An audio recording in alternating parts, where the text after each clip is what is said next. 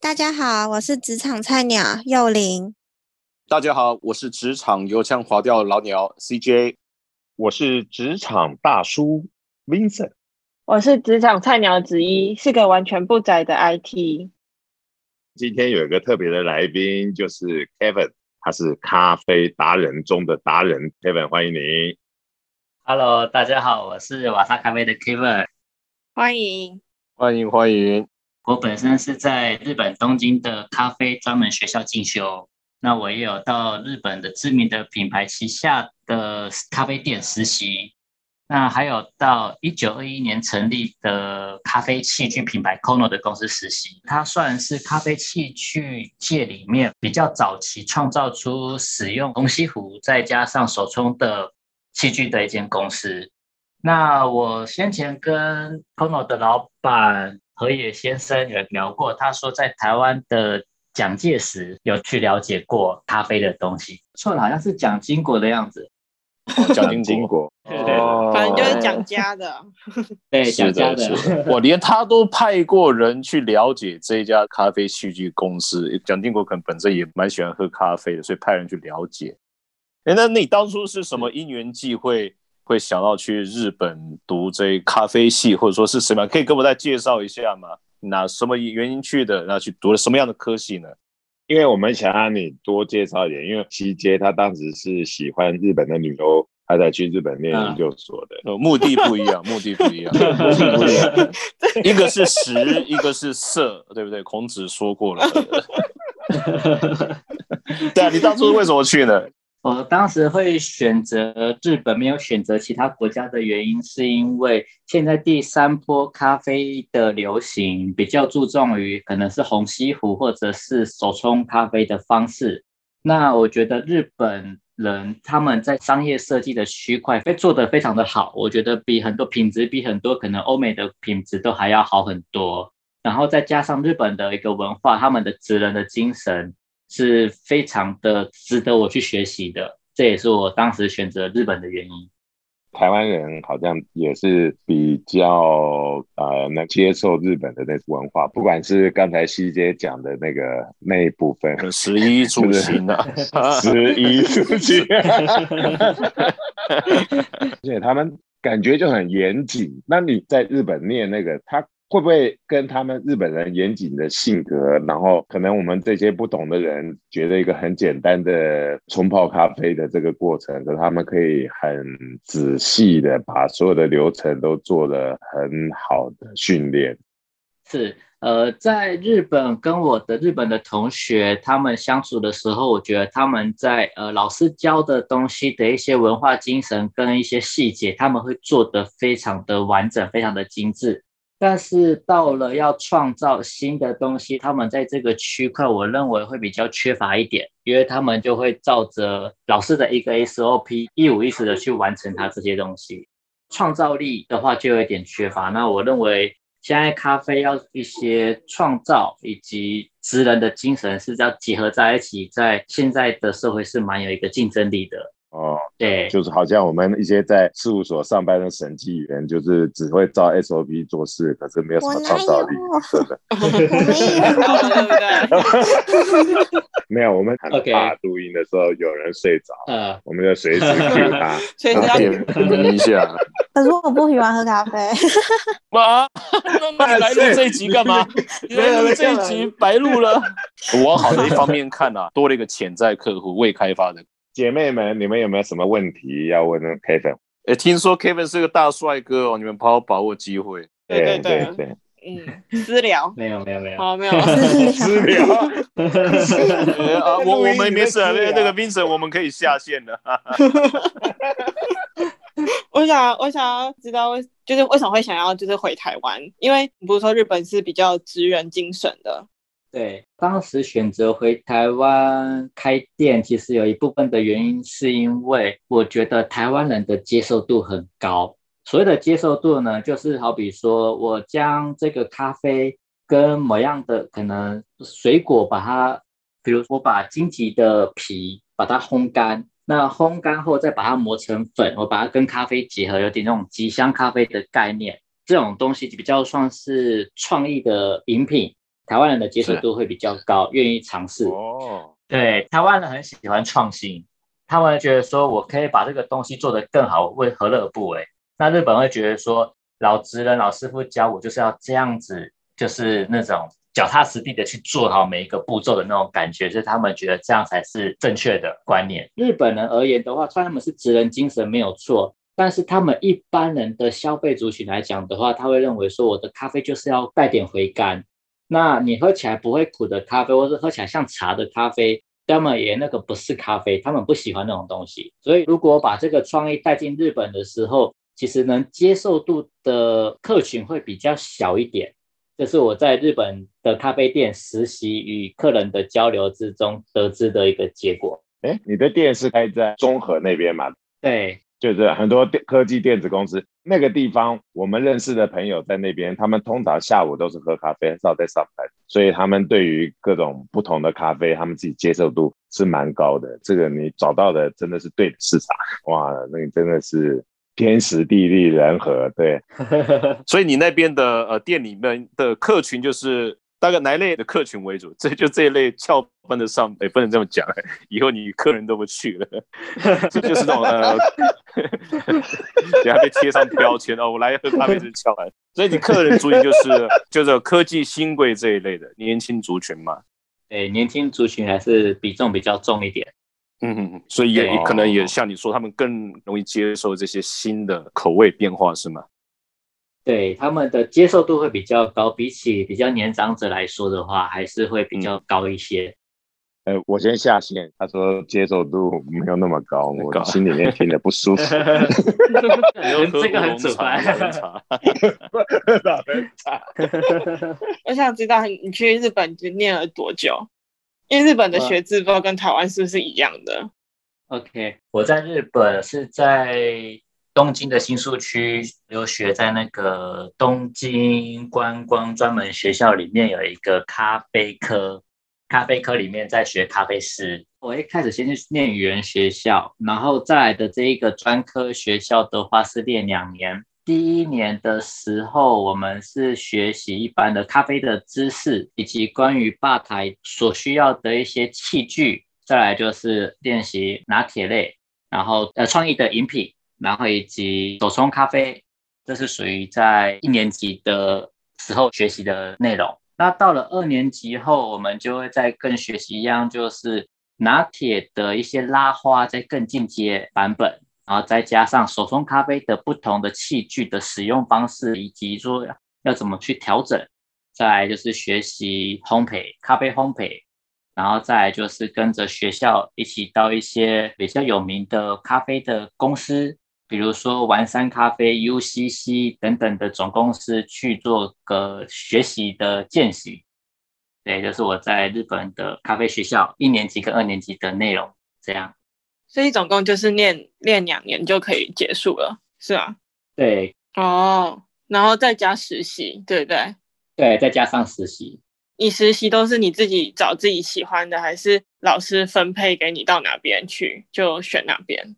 一开始老师会帮忙介绍，那也可以自己找。因为我本身就对咖啡比较有兴趣，所以我到学校后跟老师也聊得比较来，所以老师就直接找我说要不要到他的咖啡店实习，哦就是跟其他队不一样。对，自由生，这样子自由生。也有好奇，像我们以前在学校考试，就是啊，你考卷发下来过了或没过，那你们怎么毕业考试的？像我们这种比较属于实作的话，是没有所谓的毕业考试。那我们会有一个毕业的一个成果发表，毕业展会邀请业界的咖啡业界或者是甜点业界的一些公司的主管阶级来参加这个活动。我的毕业的成果发表，我就是结合了不同的豆子的一个做一个综合咖啡豆，那也是说不同的器具去呈现出来的风味。来做我的毕业的成果发表。哦，不同的器具泡出来的咖啡，即便是一样的咖啡豆，泡出来的味道也会不一样。对，味道也会不一样。哦，大概有哪几大类的器具？通常我们最常见的话就是虹吸壶，然后再来就是手冲咖啡的滤杯的那一种器具，然后再来就是摩卡壶、法式绿压壶，以及再就是咖啡店都会有的半自动咖啡机的那种拿铁类的商品的器具。是，对对对，这几款还比较常见。我好专业，因为我抽屉打开永远就是那个三合一的，用热水倒进去的 那种。三合一，不有好一点了，就那种玻璃罐的那种，打开一个盖子，然后汤匙捞出来，热水倒进去。玻璃罐的三合一还是三合一啊？那么呃，三合一是最早的，年轻的时候，后来就。慢慢抛弃那一种，那就进步一点点，那玻璃罐的，比如 UCC 或者是那个雀巢咖啡。他 Kevin 刚才讲 UCC，你硬要凹一个说你要买 UCC 的。对，有红西湖，大家偶尔会看到，就是有时候走那种咖啡店。但你说干另外两三个，呃，还真的不知道，真的隔行如隔山的。我们家里面红西湖。摩卡壶，然后手冲，然后还有那个你刚才讲的意式咖啡都有，可是我们可以把它泡出来的是品质非常一致，就是喝起来都，说喝起来都差不多的意思吗？差不多，你不会喝，喝起来跟刚才那位他用的三合一差不多，差不多。姐姐，你们家是不是有咖啡壶？有，我们家有咖啡，可是我们是手冲，就是那个嘴巴很尖的那种手冲杯子，那种对，那种手冲壶，然后就慢慢冲。其实我不知道其他的差别，因为我只有喝黑咖啡，因为我喝咖黑咖啡就是早上比较不会饿，然后比较有精神，对，还可以排便。你们会吗？就喝黑咖啡都会想上厕所。嗯，好像都会。现在年轻女性压力大，都有这个问题。照理说，银行的 IT 应该很轻松，应该不会有压力。哪有？就是照理来说，但也有例外，对不对？啊，所以你们这种尖尖尖的，然后那个细细热水在滤纸上面这样画八字也好，画，哎呦，不能在专家面前。不是画八字吧？专家要改正他一下。Kevin 帮我们纠正一下吧，不要让那个连先生用三合一的方式来误导我们。通常我们在做手冲的话，会以日文的五十音的 no no 这个字的方式来做绕圈。那像往逆时钟绕或是顺时钟绕都可以。那只是说在绕的同时呢，就是都同一边就好，不要就是一下往右绕，一下往左绕。因为在手冲咖啡的时候呢，是让被热水与咖啡豆做萃取，绕是要让它有点翻搅，来导致它的导流，让它可以更入味一点。可以更萃取到更完整，对，所以通常比较不会建议就是一下左绕要右绕，它的翻搅次数过多，那过多的时候就容易会有杂质的味道会产生，那味道就不会那么干净了。哇，听见没有，三合一先生？你说的 no 是片假片假名的还是平假名的？好啦好啦，我们知道了日本 要这么正常的。写法不一样啊，差多了，对不对？所以，所以你在开这个店，你说在中和哪里？是我们的店是在中和的连城路三百三十三号，比较近的捷运站会是环状线的中和站，离捷运不会太远。那你们那边的咖啡是刚才讲的那几种器具都有了，还是以手冲还是什么为主的？看了一下，好像就是你们有咖啡豆器具、咖啡，呃，是是林林总总的，是不是？呃，我们的咖啡的话，基本上是以手冲的方式来呈现。那为什么会选择手冲的原因，是因为我们想跟其他的咖啡店家做区别。手冲咖啡它的好处就是它喝起来的咖啡会比较干净，它的层次感也会比较好，所以我选择手冲。那本身喜欢喝加牛奶拿铁系列、欧蕾系列的人，我们用手冲的方式来呈现一杯欧蕾。它这个跟机器煮出来的最大的不一样，就是手冲可以保留咖啡的甜感，呈现出来的味道会比较多元一点。那机器的话，就会因为它是透过压力去造去压它，让它萃取出来，所以它比较浓郁。那浓郁的时候，它的甜感就比较低，那杂味会比较多一点。所以我觉得就是要做个区别，我们就是只放手冲系列的东西。OK，所以不管是拿铁、cappuccino，反正有加糖或加牛奶的，但是你的咖啡本体也还是手冲的为主。对，我们是以手冲为主，然后再来就是会贩售一些咖啡的器具。对，我们的器具也卖的蛮多的。那刚开始草创初期的时候，有没有什么遇到什么困难呢、其实开店到现在遇到的问题，我本身从日本回来的时候，我会把我个人喜欢的口味来做烘焙。贩售的时候就会觉得说，诶大众的口味好像跟我的口味不太一样，所以我就会从这之中去慢慢了解大众喜欢什么样的口味，然后我在烘焙的方式做调整，以及说我会在客人比如说点了一杯咖啡，我会先了解一下他喜欢喝的口味，他的口感。或是他喜欢带一点酸质还是不要酸质，我要先做了解，那我再帮他专门做调配一种他喜大概会喜欢的类型的咖啡，这些都是在手冲的时候可以去做细微的调整。这样听你讲起来，我我想到一开始美眉说她不喝咖啡，不喜欢咖啡。有、哎遇到这样客人，你会怎么样的去引导他，怎么样去开发他喝咖啡方面的兴趣呢？简单说，帮他对 OK，，OK，对，他就说啊我我老娘不喜欢喝咖啡。老娘不想喝咖啡，老娘审计员我最大。对你，你如果这样，我就是查你们账，这样。对，那那个发票有没有开啊？金额有没有对？可是国税局要做，我们负责去检举就好了。查账。你为什么不喜欢喝咖啡呢？这没有对或错，不要误会。嗯，那就觉得苦苦的、啊，然后我我闻起来也不会觉得是香的。嗯哼，对，是通常不喜欢喝咖啡的人，大部分都是因为觉得咖啡的第一印象就是它很苦，而且又不好喝，没什么太多的风味，就是都只有苦的这一类的人。我通常我会建议他说可以喝看看比较属于浅中培或者是浅培的咖啡，因为这些咖啡豆喝起来的感觉其实就比较不会是那种印象中的咖啡，它喝起来会带点甜，带点可能水果的香气、水果的味道。或是有一些花的香气的味道等等的都含在里面，所以通常我都会建议可以从这方面的咖啡去喝起，那会发现不同的感觉。有的咖啡喝起来很像红茶，有的咖啡喝起来很像乌龙茶，对对对，是有的，所以它的味道是不太一样的，都会打破这种第一印象说，哦哦咖啡就是很难喝啊，很苦啊等等的。有个问题想要问一下，就第一类，我知道 K 还有第二类，OK，没问题，好。对如果说哪一个产地或者什么，在我下次去的话，我可以记起来，这个要如何去跟店员要说要这一类的咖啡。是比较不会带苦的咖啡的话，我认为是伊索比亚的耶加雪菲系列。这这咖啡的豆子，它本身的水果的香味是比较多的，所以一般在对伊索比亚的耶加雪菲，这是好取得的吗？日晒的还是水洗？日晒跟水洗喝起来的风味会不太一样，不过这两者都比较不苦，它喝起来都有个别的特色。这两款的豆子也比较不会是属于那种很稀有的豆，所以价格也不会高那么多。然后刚好又有水果的香味，对还不错。我是蛮推荐这几款啦，就是最常见的。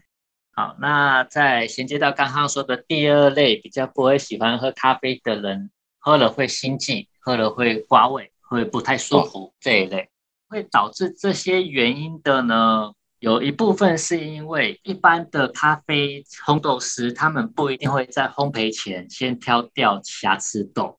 那这些瑕疵豆就是可能是发霉、虫蛀，然后或是损坏的豆子。就好比说发霉的吐司不会吃下肚，然后过期的牛奶不会再喝，类似这种意思。嗯透过咖啡烘焙的时候，其实这些有问题的豆子，其实一般的消费者是看不出来的，完全看不出来。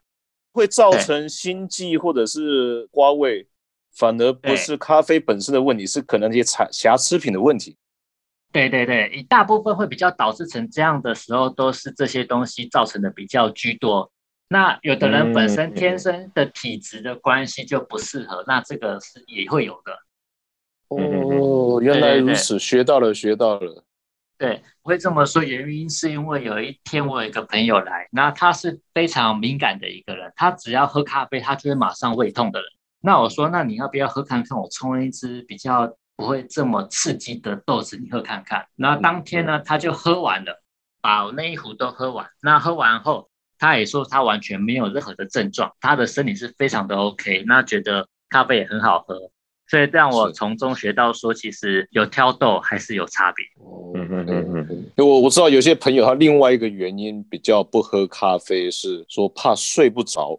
有有的甚至说，哎、我是现在中午十二点一点过后了，喝了，他怕喝了晚上睡不着。嗯，对我也会这样的，就只有一大早喝而已。这个跟那个瑕疵豆有关联吗？还是单纯就是咖啡因？呃，睡不着这个区块的话，就比较偏向是天然的成分、个人体质的关系。这没办法避免。对，比如说他喝茶也会睡不着的话，这个是没办法改变，可能就要选择低咖啡因的。哎，美美有机会的话，应该到 Kevin 店里面。现在说一下你的店名是？啊，我们的店是瓦莎瓦莎咖啡，瓦力的瓦莎是草字头的沙。哎，那个女明星的莎莎的莎。对对对对对。为什么会想到这个？美女谁不爱嘛？那个那个，哇塞！所以这边对有机会去去试试看，搞不好以后你会喜欢上咖啡。是，其实瓦莎咖啡的这个名字的由来，就是在美国的时候，他们的见面的就可可能说“花少”那种打招呼的用语。我的联想是，花少要不要来杯咖啡啊？那种哦。其实我最近是有在减肥，我已经减了好几年，十几年了。早餐我会空腹喝咖啡，但是这样子是否对胃会有伤害？通常其实都比较不建议是空腹的时候喝。那因为就是胃对这种咖啡的承受度到会不会不舒服，其实每个人不一样。空腹喝不会不舒服，不代表不伤，那也不代表伤，所以通常还是建议要先吃一点点东西再喝，会比较可以保护到胃。对的，这个是咖啡或者加点牛奶也会有帮助吗？对，加点牛奶都要去综合它，比较不会那么刺激。了解，因为我是一天就只吃两餐嘛，中餐跟晚餐，早餐就空腹。一方面，这也是科学家讲的，咖啡可以帮助燃烧体脂肪，所以就。